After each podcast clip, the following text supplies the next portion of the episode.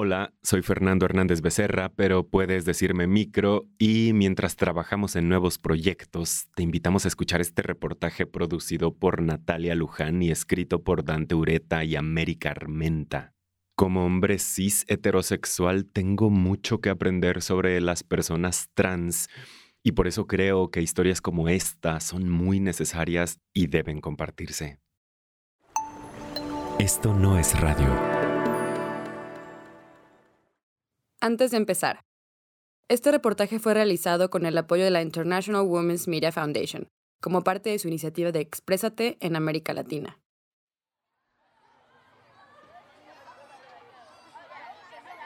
Yo recuerdo que cuando estaba niño era algo confuso el poder ser yo teniendo esa edad porque yo miraba y escuchaba que hablaban hacia una niña, pero yo nunca entendí si realmente esa niña era yo.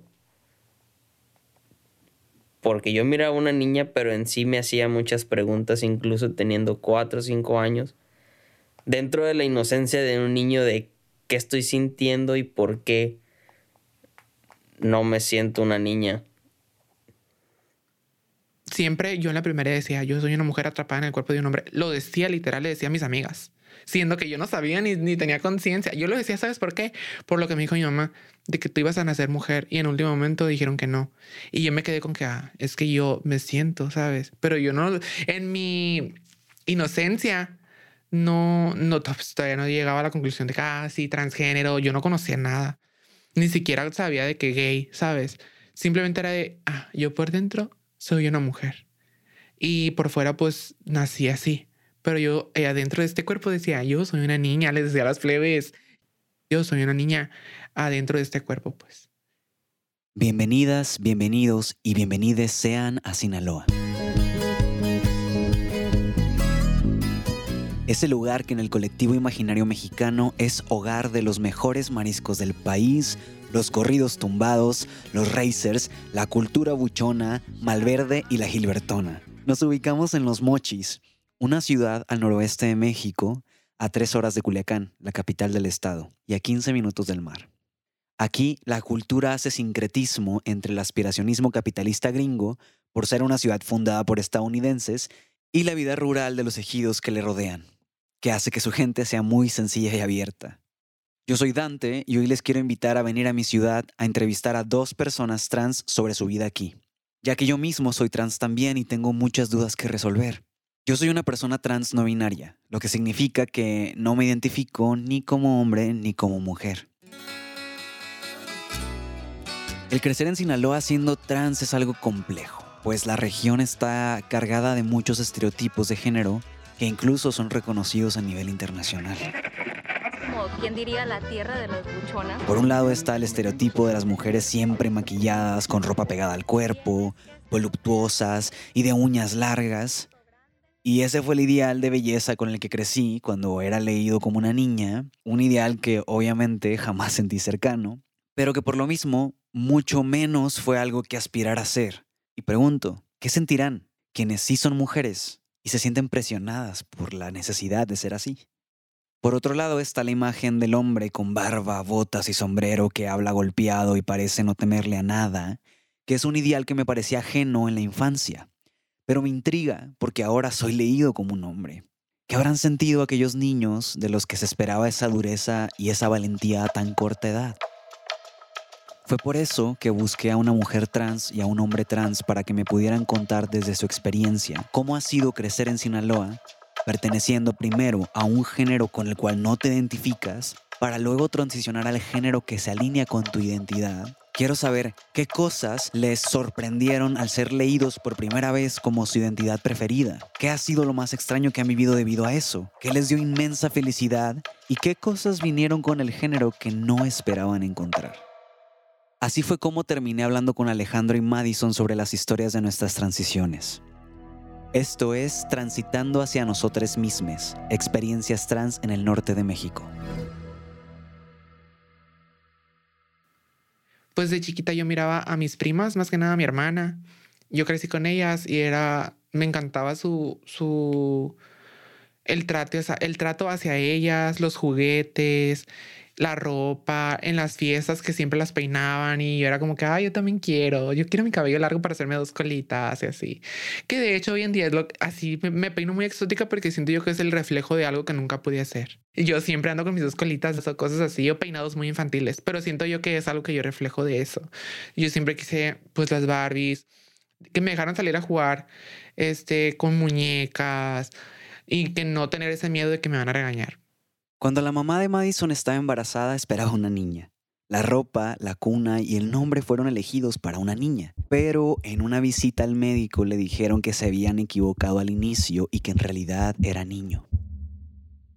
El que su familia recuerde que se esperaba que naciera niña le ha dejado sentimientos de coraje e impotencia. Ella se pregunta, ¿qué pasó ahí? Todo habría sido mucho más fácil si hubiera seguido todo como era planeado. Mientras tanto, ella actualmente forja la mujer que es mi infancia, a pesar de que no la tuve como yo quería, la recuerdo muy feliz, muy como muy emocionante porque yo recuerdo todo lo que hacía para yo satisfacerme a mí misma. Hace cuenta que no pude tener los mismos privilegios que una mujer, pero yo hacía lo posible para tenerlos, pues a mi manera. Por ejemplo, yo no tenía Barbies. Madison quería tener muñecas, así que compraba plastilina y moldeaba los cuerpos. Para el cabello usaba listones deshilados y para que las muñecas le duraran las congelaba. También jugaba con trapeadores como si fueran muñecas más grandes y todo eso lo hacía cuando tenía más o menos como 7 años. Desde ese entonces yo no sabía que era una mujer todavía, pues yo no me sentía... No sentía nada malo, ni siquiera pensaba en eso. Yo solamente disfrutaba de lo que yo hacía en ese momento. Nunca me puse a reflexionar sobre mi género, sobre mi vida. No, pues estaba muy chiquita. Entonces yo simplemente disfrutaba lo que yo podía hacer pues en ese momento. Madison no estaba sola en esos sentimientos, ya que a pesar de no tener el lenguaje para explicar lo que le estaba sucediendo, ya había indicios de que su identidad de género no se alineaba a lo que socialmente le habían asignado. Según la encuesta nacional sobre diversidad sexual y género del 2021, en México, el 62.4% de quienes nos identificamos como trans lo sabemos desde nuestra primera infancia, es decir, antes de los 7 años. Sin embargo, muchas veces por haber crecido en una sociedad que solo nos ofrece dos opciones de las cuales no te puedes salir, no sabemos cómo nombrar eso que nos sucede. En una sociedad donde las opciones son rosa o azul, niños o niñas, fútbol o Barbies, Nuestras identidades diversas se salen de los moldes, no son nombradas y entonces pareciera que tampoco existimos, aunque siempre hayamos estado aquí. Por otro lado está Alejandro, de los Mochis, que ahora vive en Baja California Sur. Los recuerdos de su infancia y lo que le dijeron que debía ser o iba a ser de una manera, nunca lo convencieron. Tengo algunos donde... Mm, Pues podría, podría decirte que son recuerdos incómodos y otros no tan incómodos, pero yo no me recuerdo como una niña. Y en los que me recuerdo como una niña son los momentos incómodos. Hubieron varias ocasiones donde en el kinder yo me quería, pues yo quería entrar al baño, quería hacer pipí o quería hacer mis necesidades. Y recuerdo que en uno de mis salones del kinder estaba enseguida el baño de niños. Y para mí era de, ah, pues yo voy a entrar al baño de niños. Pero me sacaron como tres veces del baño de niños. Para Alejandro era muy confuso que lo sacaran del baño donde él sabía que pertenecía. Pensamos que nos damos cuenta de que somos trans por la disforia, por estas situaciones en las cuales nos damos cuenta que no encajamos necesariamente y que nuestro cuerpo es un lugar extraño. Pero no necesariamente. Muchas veces las respuestas de que somos trans las encontramos justamente en lo contrario, la euforia de género. La euforia de género puede ser experimentada a través de un perfume que te encanta usar, una prenda de ropa, aretes, pintarte las uñas, unas botas, no sé, puede ser cualquier cosa muy pequeña que te hace reafirmar tu género. Alejandro recuerda muy temprano en su infancia una historia como esta. En la casa de mi abuela pues estaba uno de mis primos. Eh, Cuando iban a ser mi hermana, yo recuerdo que mi papá me cambió, me puso lo primero que encontró en la casa y estaba un pantalón que a mí me gustaba mucho, que no era mío, era de un primo. Y el pantalón tenía a un Tarzán y a una Jane ahí bordados. Y yo siempre decía que yo quería ser ese Tarzán. Entonces llegué a la casa de mi abuela. Miré que mi primo traía el pantalón puesto. Le saqué un short de, su, de sus gavetas. Le dije que se lo pusiera y que me diera el pantalón. Y yo me puse el pantalón. Y ese pantalón duró ahí en esa casa como cuatro años, no sé. Y durante, mientras me quedaba ese pantalón, yo llegaba a la casa de mi abuela y me ensartaba el pantalón. Y yo ya me sentía el más niño del mundo porque pues yo ya traía el Tarzán puesto en el pantalón. Pero bueno, hablando de euforia y de disforia, ahora hablemos de disforia. Alejandro también recuerda momentos en su infancia, muy pequeño, desde los cinco años, donde las fotos familiares le aterraban. Eh, algunos de ellos eran cuando intentábamos tener sesiones de fotos familiares o cosas así, era que me obligaban a ponerme ciertas prendas de niña donde pues yo no me sentía cómodo. Era como si era como si me pusieran desnudo en medio de la calle, como si me exhibieran en algún otro lugar, que me forzaban a posar de una forma muy femenina o de una niña. Eh, tengo fotos donde yo, donde yo estoy llorando. Tenía cinco años, seis años y hasta la fecha discutimos de que realmente en mi casa se niegan a aceptar que eran los motivos por los cuales yo estaba llorando. Yo recuerdo que habían unos vestidos que mi mamá solía decir que le gustaban mucho para mí. Era un vestido con unos girasoles y un vestido con cuadritos colores pastel. En esa foto, mi mamá me obligó a ponerme el, el, el vestido con colores pastel que a causa de eso, yo siento que de niño le tomé una fobia muy horrible a las cámaras. A mí no me podían sacar una cámara porque yo ya me estaba poniendo nervioso y ansioso porque yo sentía que ya me iban a obligar a vestirme con cosas de niña, ya me iban a tomarme fotos y ya me iban a exhibir por todos lados. Las experiencias de Alejandro y de Madison durante la infancia fueron distintas, sin duda, pero tenían algo en común, incluso con la mía. Como dijeron, cuando se es pequeño, muchas veces no decidimos qué ponernos, qué vestir. En la adolescencia, por otro lado, es una etapa donde podemos tener un poco más de libertad para construir nuestra propia identidad. Pero cuando eres trans también es una etapa de muchos miedos, pues el cuerpo está cambiando constantemente, hueles distinto, comienzas a menstruar o te salen vellos, te cambia la voz o te crecen los pechos, te llenas de granos y todos comienzan a hablar de tener novias o novios. Y para los que no entramos en ese estándar de una persona acorde con el género con el que nació y que es atraída por alguien del género opuesto, es un momento muy confuso, solitario y alienante. Las niñas comienzan a maquillarse y los niños comienzan a usar desodorantes de hombre. Los hombres juegan fútbol y las mujeres se juntan a platicar con sus mejores amigas. Las jovencitas usan faldas y si te rehusas a usarla y quieres llevar pantalón, terminan llevándote la dirección. Y los hombres que tienen el cabello largo también terminan ahí. No te puedes salir del molde rígido que han construido del género para ti. Pues en la secundaria cuando este, pues nada que ver, yo todavía ni, ni me vestía de mujer ni nada. Eh, iba empezando, yo creo, a, esos, a, a, a descubrir eso. Pues estar entre mujeres era muy cómodo para mí. Era, era muy cómodo porque como que son muy acogidas, te, te protegen, son muy protectoras. Pero también a veces cuando se ponen medio tensas, Uy, no, cuidado, porque ahí sí se arma un, o sea, algo mínimo se hace un pleitote, pues, cuando es entre mujeres. Nos encanta eso de, ah, es algo mínimo, hacemos un show. así, ah, no, pues eso. Pero sí, o sea, somos muy, muy acogedoras, siento yo. En mi tiempo, cuando no transicionaba y estaba rodeado de mujeres, eran muy acogedoras, muy lindas. Este, siempre muy defensoras también. Al estar rodeada de mujeres, Madison se sentía parte de ellas e incluso dice que a veces se le olvidaba que las demás le leían como un hombre. Delicada y femenina son las palabras que usa para describirse a sí misma en los recuerdos cuando estaba con sus amigas. Cuando yo estaba con los hombres, nada que ver. Me sentía muy incómoda. Decía yo, no quiero estar aquí. Sus pensamientos y manera de hablar. Hoy decía yo, cosa, porque dicen tantas pendejadas, puedo decir groserías, porque dicen tantas pendejadas, tantas incoherencias cosas que ni al caso, pues, y todavía se reían y así como si fuera la gran cosa. Y de que, ay. Y luego lo primero que hacen es, es carrilla, son muy carrilludos, muy bruscos también al momento de, de llevarte con ellos.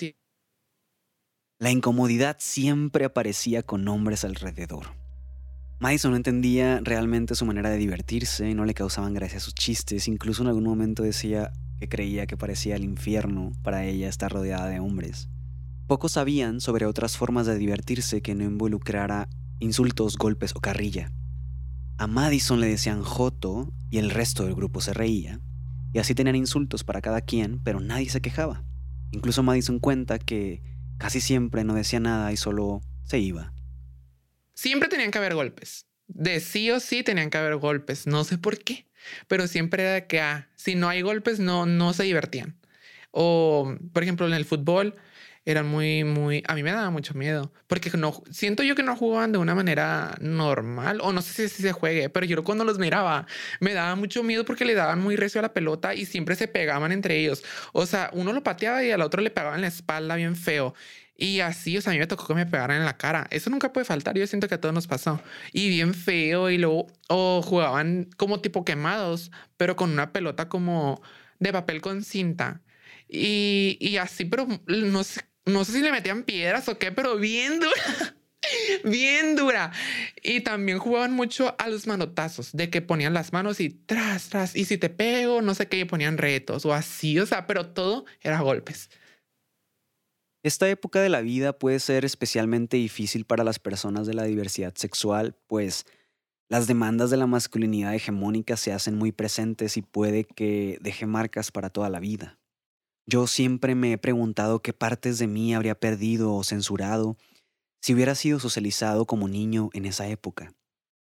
Me he dado cuenta que a los niños se les permite expresar gran variedad de sus sentimientos hasta alrededor de los 11 o 12 años, a partir de la pubertad se vuelven hombrecitos y pareciera como si las emociones tuvieran género, como si la sociedad y los otros niños, los adultos, no les permitieran realmente sentir algunas emociones, porque entonces los convierte eso en mujeres, o jotos, o maricones, o bebés.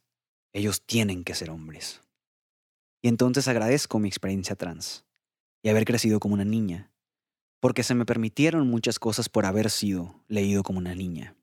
Cosas que a los niños de mi alrededor no se les permitían a esa edad. Y lo agradezco, pero esa es solo mi experiencia, no la de todas las personas trans. A mí me cayó de golpe que realmente yo sí era una niña o tal vez no. Eh, en la época de la secundaria. Probablemente en la primaria también viví estas cosas, pero en la secundaria fue cuando ya tenía más conciencia de lo que estaba pasando y lo que estaba viviendo. Aún con muchas dudas, pero fue en la secundaria donde me enfrenté mucho a de, pues en la adolescencia, cómo se supone que se tiene que vestir una niña. En la sociedad mexicana, la celebración de los 15 años simbólicamente significa el dejar de ser niña para comenzar a ser mujer. Para los hombres trans y las personas disidentes del género que fueron asignadas mujer al nacer, esta fecha puede ser motivo de disforia y miedo debido a las expectativas sociales que implica. ¿Cómo se supone que tienes que ir a ese tipo de eventos siendo una mujer? Vestido, maquillaje, peinarte extravagantemente, que si zapatillas, que si te pintas las uñas. Y pues yo decía, no mames, yo no, o sea, yo no me voy a vestir así. Es más, yo ni siquiera voy a ir a esas pinches fiestas porque yo no me voy a obligar a vestirme así. Y fue ahí donde dije yo, pero ¿por qué no si es lo que todas las demás niñas hacen? Y es ahí donde, pues sí, dices tú, me veo y, pues veo a una niña, pero pero solamente la veo físicamente, pero ¿cómo le digo a mi niño de adentro que lo que está afuera realmente no es una niña? Alejandro se sentía muy fuera de lugar en la fiesta de 15 años. La primera vez que dice que se vistió de mujer como tal, como todo el mundo esperaba. A pesar de que la fiesta se salía del estereotipo o el canon social que la gente piensa de los 15 años de Sinaloa. Tienen que ser todas con una finca, en un rancho, con caballos exóticos y gente con sombrero, botas y lavanda, cinto de cuero, ya que cuenta que fue una fiesta muy particular, muy lejos de los estereotipos, donde pues esta fiesta fue justamente de un amigo trans de él que bailó ska con Converse.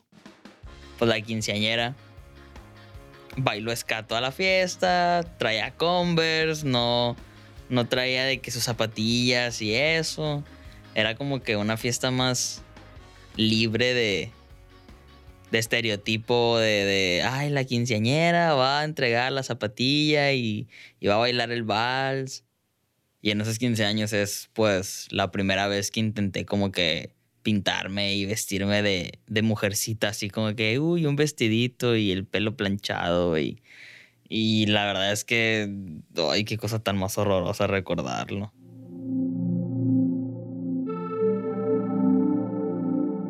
Durante la adolescencia encontrar nuestro lugar y forjar nuestra identidad entre vestidos de quinceañeras y amistades correctas no es cosa fácil.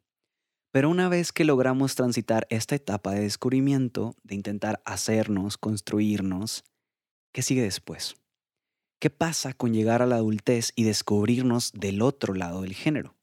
¿Qué expectativas tendríamos que llenar entonces? Cuando yo me di cuenta que era una niña, fue este como a los 20, 21, no tiene mucho, la verdad. Yo nunca me cuestioné si era niño porque para mí eso me lo, me lo, como me lo, me lo inculcaron mucho y ya era como que soy un niño y ni modo me voy a aguantar. Nunca lo pensé pues de que, ah, pero sí pensé, y si no, o sea, yo no me siento como tal, pues yo en mi mente decía, pues soy un niño ni modo, me voy a aguantar. Pero siempre estaba como que esa espinita de, mm, no me convence, pues no, no, no siento. Pero parte de mí sí se aferraba de que sí eres para no batallar. O sea, para darle el gusto a la, sociedad de si eres y ya ni la pienses.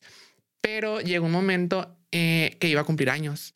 Yo tenía 21, tenía 21, los iba a cumplir apenas. Y de repente una noche, así, X, una noche me fui a acostar y yo pensando en mi cumpleaños, de que, wow, ya viene mi cumpleaños, ¿qué voy a hacer? Lo típico, pues, de que a dónde voy a salir, a quién me invito, qué me voy a poner. Y ahí fue de que, ¿qué me voy a poner? Y ya, y de eso me fui, me fui a, hasta otras cosas pues más profundas que empecé a decir, ya estoy creciendo. Y he notado que no me siento eh, como lo que dicen que soy, pues como la sociedad dice, es que tú eres esto. Y yo pues lo tenía muy clavado. Y yo dije, pues no, la verdad no me siento. Este momento de realización fue a los 21, pero cuando Madison tenía 15 años casi no tenía amigos. Era muy introvertida, intentaba pasar desapercibida y tenía muchos miedos que su familia le había inculcado. Fue saliendo de la secundaria y entrando a preparatoria como a los 17 cuando comenzó a agarrar un poco más de valor. Comenzó a salir de antro, de fiesta y tener amigos un poco más variados. En esos círculos fue cuando comenzó a tener más confianza para maquillarse y usar vestidos y explorar para ver cómo reaccionaba la sociedad. Particularmente recuerda una fiesta de Halloween en que concursó usando un vestido e incluso se puso peluca, pero algo no se sentía bien cuando le decían que hacía transvestismo o que se vistió de mujer. Pues eso no sonaba a un disfraz, no se sentía como un disfraz, sino como algo más profundo. Esa noche, varias personas le dijeron que se veía muy bien, y ella cuenta que su autoestima subía de un 50 a un 100% cada vez que se vestía con esas ropas, para bajar de nuevo cada vez que se sentaba frente al espejo para desmaquillarse. Y ahí me daba cuenta que yo me sentía cómoda, pero todavía no llegaba a la conclusión de que, ah, mujer, ¿sabes? Era como que, ok, lo puedo hacer, de vez en cuando está bien. Entonces ya, en mi cumpleaños, te digo, 21, fue donde ya dije, estoy creciendo y la verdad no estoy llevando una vida que yo quiero.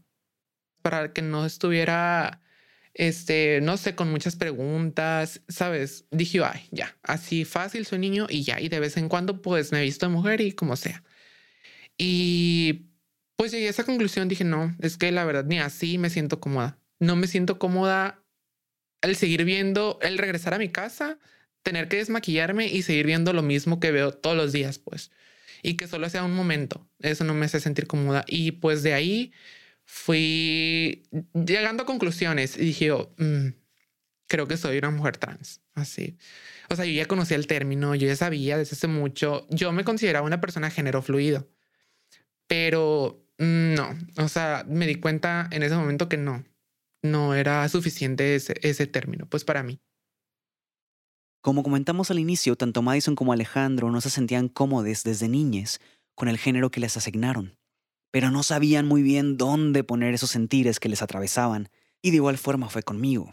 Yo no tuve oportunidad de nombrar lo que me pasaba dentro de mí, sino hasta que conocí a una persona no binaria cuando cumplí 20 años.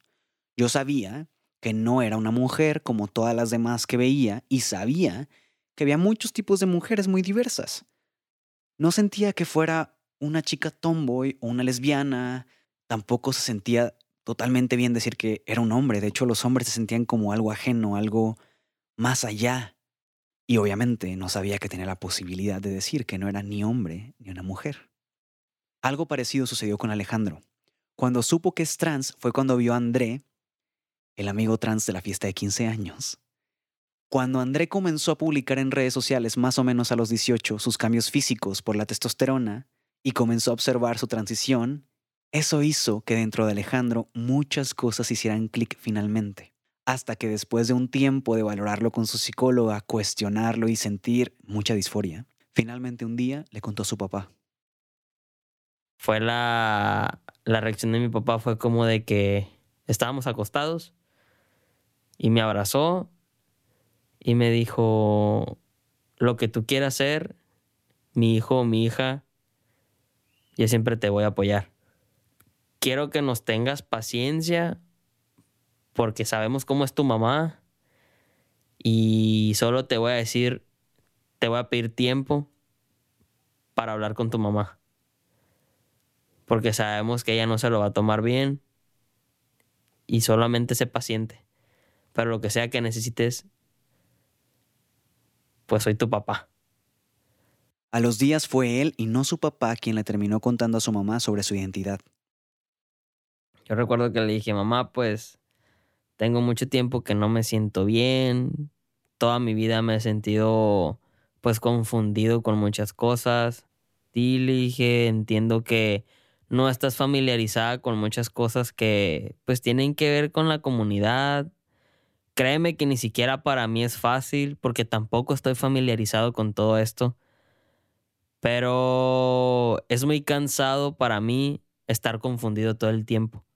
Es muy cansado para mí tener dudas en mi cabeza y ahora que tengo claro todo, pues la neta es que quiero transicionar. Yo ya no me siento a gusto siendo mujer. Nunca me sentí a gusto.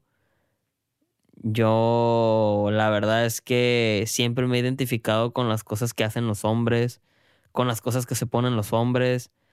Y la verdad es que, pues creo que eso quiero ser. Construir tu identidad en la adultez significa que tienes más agencia y responsabilidad sobre cómo la construyes. No es lo mismo absorber los estereotipos de género al crear tu identidad cuando estás en la primera pubertad a los 11 años y eres una niña que solo está recibiendo información externa de adultos, que cuando vives una segunda pubertad a los 22, por ello, al transicionar aprendemos y desaprendemos muchas cosas sobre lo que creíamos que era el género. Y ese concepto y esa percepción de ser un hombre sinaloense, eh, de, de estar siempre firme, de ser siempre valiente, hasta hace poquito me la saqué de la cabeza. Yo me di cuenta que, que realmente un hombre no necesariamente tiene que ser así. Siento que del estereotipo de una mujer sinaloense se espera que sea como muy buenona, como que muy nalgona, chichona. Siempre las pestañas no pueden faltar. O sea, puedes andar sin labial, eh, poquita base, pero el pestañón, cabello largo y oscuro, es lo que casi siempre se ve. Que sea como, ay, que ande en, el, que ande en ambiente, pues que, que se sepa acoplar y todo eso. Siento que así, así se, se imaginan a una mujer de Sinaloa, siento yo. El ser sinaloense en un hombre es un a vos tienes que tener barbita, tienes que hablar bien arremangado, tienes que usar acá tu sombrerito, tu gorrita del pescado, la que te quieras poner. Eh, escuchar corridos bien belicones, andar ahí con las plebes y pisteando y quedando bien, las esclavas, relojes, cadenas, que el Psycho Bunny, que si te pones marcas extravagantes, que es aparentar ser un buchón. Todos nacimos bajo estos impuestos de género. Seamos trans o no, todos aprendemos de lo que nos han contado del género. Algunos estándares son aprendidos mientras nos resistimos a otros o quizás los cuestionamos y algunos ni se nos ocurren pensar que son impuestos del género. Para Alejandro, Madison y para mí, transicionar ha significado cuestionar muchas cosas del género en sociedad pero sobre todo cuestionar lo que nosotros mismos pensábamos del género y de nuestras identidades y de cómo queremos construir esas identidades. Una vez, del otro lado del género binario, cuando llegamos a nuestras identidades favoritas, nos dimos cuenta que las cosas no parecían como se veían del otro lado, o por lo menos no en su totalidad. Tenía una percepción muy muy alterada, ¿no? De lo, de lo que es ser un hombre, de lo que es ser un macho, de lo que es ser un sinaloense. Si yo quiero ser un hombre, tengo que vestirme tenis, botas, unos pantalones, camisas de cuadro me gustaban un chingo, pero yo tenía una idea muy errónea de que el hombre era el que mandaba.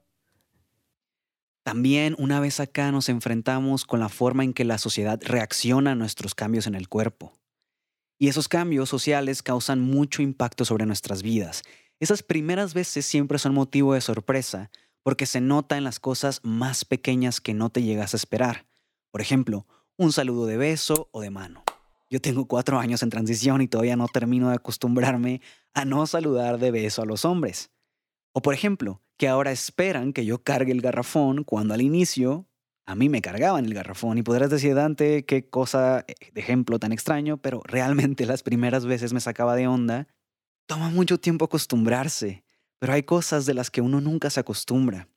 Muchas de ellas, las más pesadas, las más fuertes, las que llevan transfobia implícita incluso, vienen de nuestros seres queridos, de la familia, de amigos. La reacción de mi familia al momento de que yo transicioné, siento que no fue tan, Ah, eres mujer. No, porque yo nunca en sí dije, ah, soy una mujer transgénero. Nunca les dije yo, no, no quise como salir del closet, por así decirlo, por segunda vez. Simplemente dije, yo voy a hacer esto. Aparte que ya estaba grande, pues tenía 21 años. Tengo 23 ahorita, no tengo mucho que transicioné. Hace dos años. Y fue como que, ok, poco a poco. Voy a empezar con la ropa, unas blusas. Y ya, y sí se me quedaban como que, mm, qué raro, o sea, ¿por qué? Pero blusas así, por ejemplo, playeritas, pero un poco más femeninas. Y ya, pues empecé leve.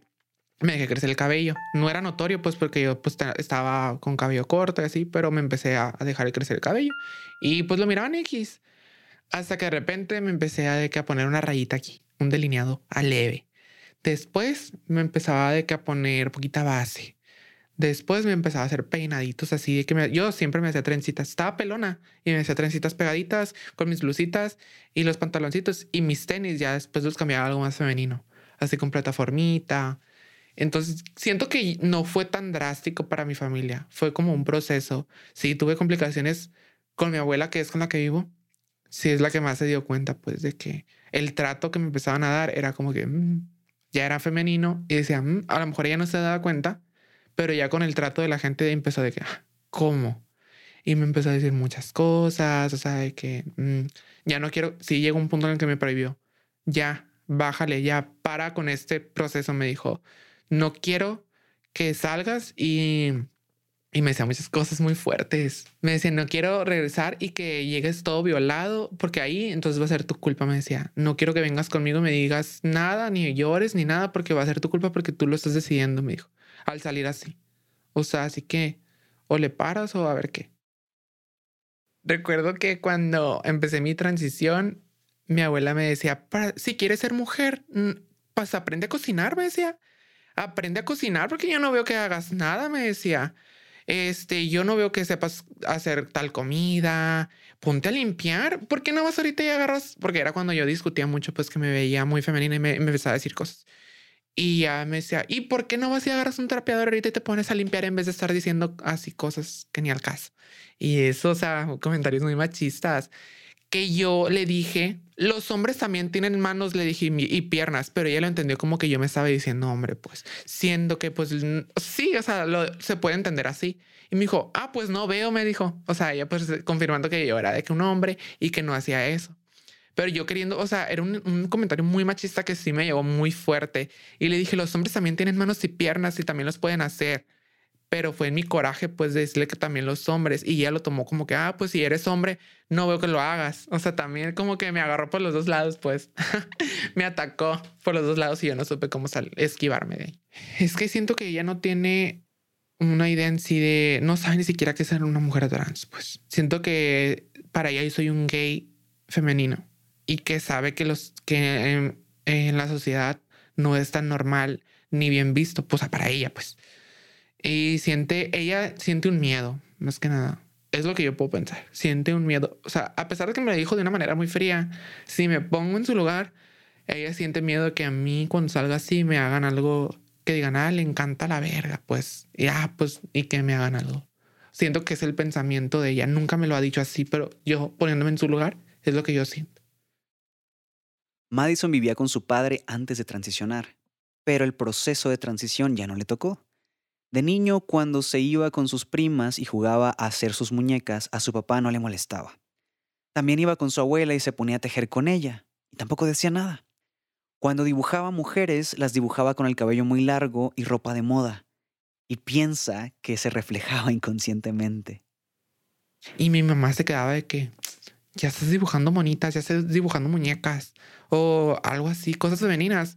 Y me decía, y mi papá no. Y ahora mi mamá fue la que me apoyó en toda la transición. Mi mamá es la que me, me, me apoyó en el psicólogo. Ella a veces me ayuda con las hormonas. A veces, casi siempre, me, me ayuda con los, el costo de las hormonas. Y me quedo yo, qué loco. Y mi papá ni sus luces. Y me acuerdo que falleció mi abuela y nos tuvimos que volver a ver. Yo ya había transicionado y no me, no, no me conocieron. O sea, no me conoció él y nada. Y, me, y sí, pues lo saludé por educación de que, lo siento y así. Y, me dijo, no te conocía, cabrón. Me dijo así. Y yo me quedé. Pero pues imagino que fue algo muy fuerte para él, de que, ¿quién eres tú? Hasta que me escuchó, pues. Y así como para Madison el rechazo de su papá fue una consecuencia de su transición, para Alejandro la experiencia fue totalmente distinta. Una situación que le causó mucha sorpresa con su familia fue con su tío, quien tiene una apariencia como muy, muy estereotípicamente macho de Sinaloa. A quien en una fiesta familiar se encontró, ya que su familia es muy grande, y entonces vinieron a la ciudad familias de fuera y lo invitaron a una fiesta, y entonces pasó lo siguiente. El caso es que llego yo a la fiesta y el vato se me queda viendo acá como que, ¿y este verga qué hace aquí? ¿Quién es o qué? Y yo pues nomás me le paré enfrente. Y lo quise saludar. Y todos sabemos que cuando un hombre está con otro hombre que no conoce, el saludo de mano es con un apretón de esos que dices, ¿quién vergas eres y qué estás haciendo aquí? Y ya digo, ¿qué onda, tío? Y ya lo saludo y se me queda viendo así como que, como que tío. Y me dio un apretón de manos que, puta, loco. Y se me queda viendo. Y pues me le quedé viendo, pues qué madre. Pues. Y se me queda y me dice, Aurora, Nacho. O sea, el nombre de mis papás. Y yo, Simón, le dije. Pero para eso, atrás de él estaba su hijo, mi primo, que él sí sabe qué pedo conmigo porque los tengo en Facebook. Me imagino que les estaba diciendo a todos, pues qué pedo, ¿no? ¿Quién chingados era yo? Y ya, pues le dije a mi tío que Simón me agarró, me jaló, me abrazó y me dio un apretón, un abrazo así de esos que dices tú, verga, así me quieren. Pero fue así como que el, el, manotazo en la espalda, ¿no? Del tras, tras, tras, aquí estamos. Y yo dije, ah, cabrón. ¿Qué, mi hijo me dice? ¿Cómo anda? Y yo, no, pues la neta, todo bien, tío. Al 100, al 100, le dije. La neta, mi hijo, mis respetos para usted. Mis respetos.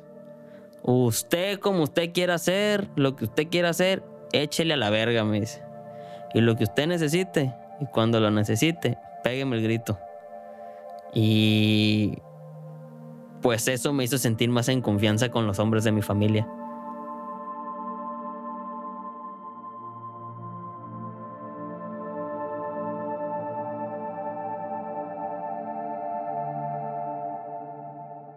Muchas veces al transicionar nos sorprendemos con las reacciones que los demás tienen frente a nuestras transiciones.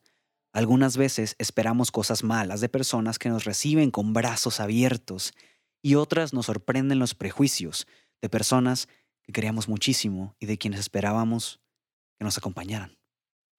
Pero la realidad más pesada en definitiva es la perspectiva que nosotros mismos tenemos de nuestras identidades. Caer en cuenta de cómo nosotros mismos reproducimos los estereotipos de género. Reconocer que nosotros también jugamos este juego que no nos permite liberarnos de las expectativas de cómo son o cómo deben ser las mujeres y los hombres, y la culpa de saber que hasta tú mismo has sido parte de replicar estas violencias contigo mismo. Yo caí en cuenta que para mí el choque, el golpe de realidad de qué es lo que me debería de gustar fue ahora de adulto y de grande cuando descubrí que me gustaban los hombres, porque pues jamás en la vida había sentido atracción yo por un hombre, jamás. Solamente, pues ahora de adulto, es como que chingada madre, ¿por qué mierdas me gustan los hombres? Y más, y más complicado es el saber de que, ok, primero tuve que salir del closet como mujer lesbiana. Ok, está bien, ya pasé esa prueba. Ahora tengo que salir del closet como un vato trans. Ok, ya pasé esa maldita por otra vez. Y ya una tercera salida del closet de que, ay, ¿saben qué? Siempre sí me gustan los hombres. Es como que no mames, ya basta de estupidez. Pero sí fue un putazo de realidad porque honestamente hasta la fecha me sigue generando conflictos decir abiertamente que sí me gustan los hombres. Porque en mi familia, pues, que a un hombre le gusten los hombres es sinónimo de debilidad, de mariquita, de, ah, es que eres mujer. Y para mí es un golpe de que, ay, van a asumir que sigo siendo mujer o, o de que, ay, me van a ver como una persona débil. Y no porque lo sea, sino porque realmente en Sinaloa y creo yo que la cura de los hombres heterosis es eso, que un hombre, o sea, no ni siquiera se meten con las mujeres lesbianas, es específicamente con los hombres gay, de que si a un hombre le gusta otro hombre, marica, mujer, débil, sin huevos. Entonces, para mí es un poco conflictuante el, el, el tanto tiempo luchando por verme de una forma masculina, tanto tiempo esforzándome para verme pues rudo, fuerte, pues que no me vean débil. Y que cuando se enteren de que me gustan los hombres es como que, ah, tanto que estuviste chingando en que quería ser hombre para que te gusten los hombres, porque ya me lo han comentado, ya me lo han dicho. Y Y no sé si eso haya influido mucho en que yo ahorita en este punto en el que me encuentro es, siento que me gustan los hombres, pero solamente sexualmente y que siento que me limito mucho en sentir algo afectivamente por ellos. Que ya me pasó en una situación donde sí sentí que estaba involucrando un poco mis sentimientos, pero fue algo que se me quitó muy espontáneamente, pues no fue algo que me duró mucho. Y cada vez que yo llego a sentir cierta atracción por un hombre, solamente siento que es sexual y que trato de hacerlo lo más de closet posible. Yo no, incluso a esa persona, yo, al, al hombre con el que me relacioné, yo le dije, ¿sabes qué? Yo no me siento listo para una tercera salida de closet. Yo no me siento listo para ser señalado otra vez. Yo no me siento listo para mostrarme en la calle contigo. Yo no me siento listo para decirle a mi papá, ¿sabes qué? Estoy saliendo con un hombre. Y creo yo que todas esas complicaciones me hicieron dejar de sentir afecto por él. La mirada masculina me ha hecho sentir como... sí me hace sentir bien. ¿Para qué voy a decir que no? Desgraciadamente sí me hace sentir bien. Y sí, si tú me ves o sea, yo me arreglo porque sé que me van a voltear a ver. Inconscientemente o conscientemente a veces lo hago, o sea, lo hago por mí primero. Es que, sabes, como yo tuve una etapa muy de género fluido que me vestía, como te comentaba, yo recibí acoso y ese acoso me hace sentir bien. Ese acoso me hace sentir bonita. Entonces, ahora que soy mujer, sí puedo sentir el acoso que siente pues una mujer cis, X, ¿sabes? Y sí me da coraje. Sí me da coraje porque digo yo, ¿con qué derecho? O sea, ¿quién te crees para decirme eso? No me conoces. No sabes cómo yo pueda reaccionar. No me tienes miedo. Siento como mucha impotencia, me dan ganas de, de golpear, pero yo sé que si hago algo así, yo no voy a poder. Siento que me voy a terminar más fregada yo, pues, y me quedo con esa impotencia. Me da mucho coraje. Porque digo yo, ¿cómo se dan el atrevimiento? ¿Cómo ellos sí se pueden dar el atrevimiento de decir algo y cómo yo no me puedo dar el atrevimiento de soltarle un golpe. El cómo los hombres nos, nos hacen reafirmar nuestra feminidad. Siento que es bastante normal en nosotras las mujeres trans porque como tenemos esta disforia de género que decimos no me veo lo suficiente mujer y que un hombre nos diga o nos haga sentir como que se sienta atraído hacia nosotras nos hace como elevar nuestra seguridad, nuestra feminidad. O sea, y qué feo la neta que, que dependamos en esos momentos de otro vato, pues de un vato. O sea, ay, me da mucho coraje, pero sí pasa, es normal. Sí, por ejemplo, yo me intento ver súper femenina para que no tener un, maltrato. Porque siempre es, ah, como te ven, te tratan, pero súmale lo trans y digo, bestia. Entonces tengo que trabajar mucho. Tengo que verme súper femenina. Y ese es el pedo.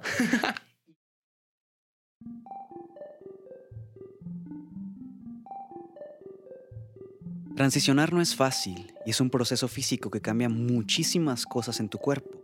Paul Preciado, un filósofo trans, dice, lo más extraño de convertirse en hombre es conservar intacto el recuerdo de la opresión.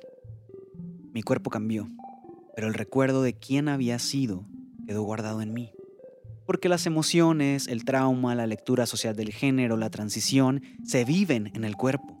Y el cuerpo tiene memoria. En mi caso, transicionar significó que dejaba ir las expectativas de género que la sociedad le daba a las mujeres, pero a cambio recibí las expectativas de género que los hombres reciben. Y la verdad, ninguna de las dos es cosa fácil. Escuchar las experiencias de Madison y Alejandro sirvieron para darme cuenta que no estaba a solas, y espero que a quienes nos escuchan también les sea útil para sentir que no están soles al sentirse atrapados en el binario de género.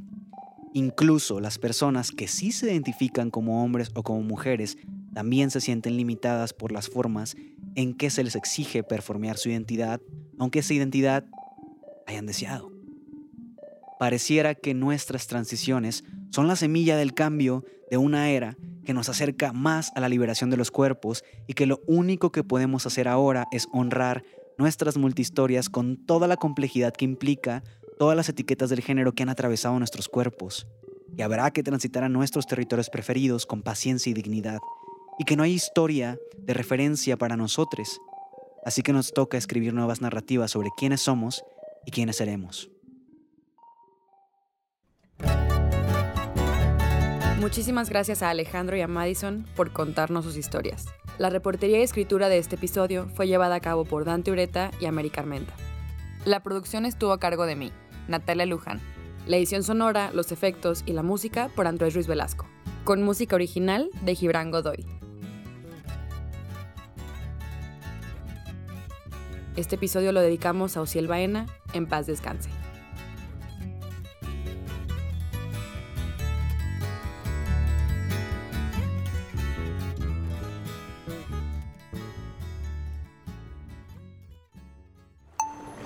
Esto no es radio.